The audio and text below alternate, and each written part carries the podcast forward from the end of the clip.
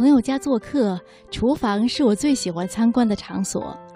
当各种厨具碗碟纷纷映入眼帘的时候，我感受到的是他们生活的点滴和日常。有人说，超市是一个城市的温情，那么厨房一定是一个家的软肋。如果你仔细去留意，可能就会发现，那些生活过得好的人，厨房里一定是热气腾腾的。厨房当然不是婚姻的全部，但一定是很关键的地方。你如果把它经营的有声有色，情感也会有声有色。毕竟吃下去的是柔情，幻化出的是关爱。今晚我推荐我们来分享的文章是《好的婚姻看厨房》，作者端木晚清。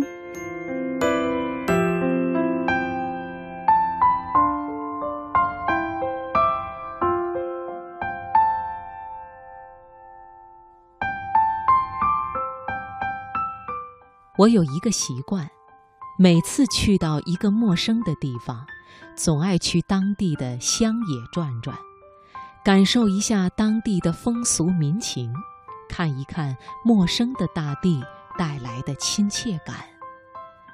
尤其是站在高处，远眺那些还有烟囱的农舍，遇上饭点，袅袅炊烟从各家的烟囱口升腾起。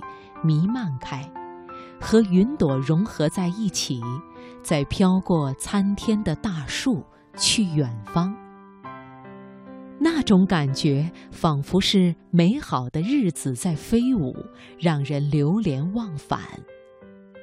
所以，每一次旅行，如果有幸能够去一户人家，进一次厨房。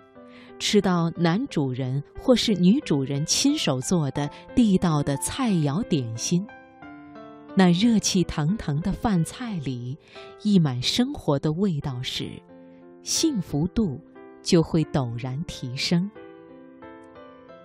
每当这时，我就便会想起母亲对我说的话：“你要看一个人家日子过得怎么样，只要看看这一家的厨房就好了。”你要知道一段婚姻好不好，看看厨房也就知道了。厨房冷冷清清的，日子也会是冷冷清清的；厨房进进出出，热气腾腾的，日子也就热气腾腾。这日子过好了，婚姻也就好了。所以，那时候母亲在灶前做菜。父亲在后面添柴加火，我总被拉在一旁观看。两个人把我夹在中间。母亲总说：“学着点，以后成家了、嫁了人，一定要自己做饭吃。”一个厨房温情满满的，这婚姻也会是温情满满。你能把厨房经营好了，婚姻也错不了。那时的我年纪还小，对母亲的话没有感觉。后来长大成家，看过人间的很多烟火后，深以为然。一直都觉得姑父和姑妈的感情非常好，结婚四十几年了，比现在很多年轻的夫妻感情都要浓烈坚固。他们经常一起上街买菜，一起回来洗洗切切。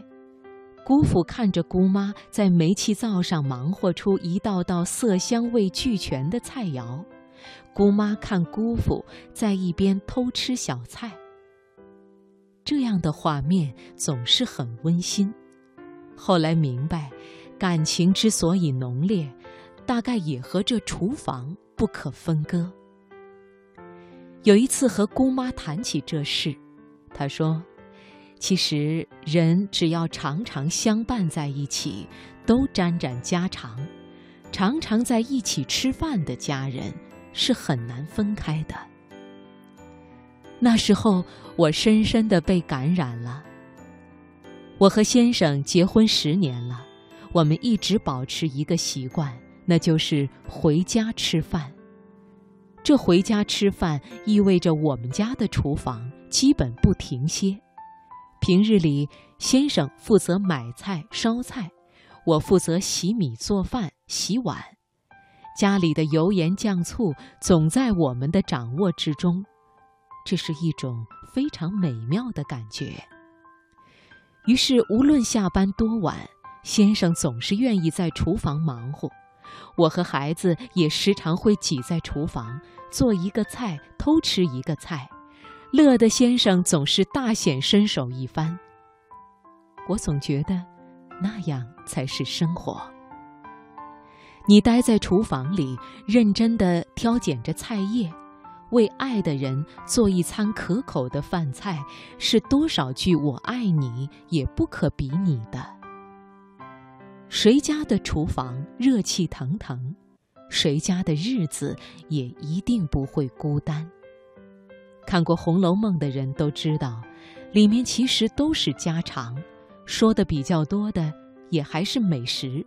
薛宝钗家的茶果子，老太太赏的山药糕，晴雯的豆腐皮包子，宝玉送探春鲜荔枝，史湘云做冬螃蟹宴等等。人间自古和吃有关，吃就和厨房有关，和厨房有关。那就是和生活有关。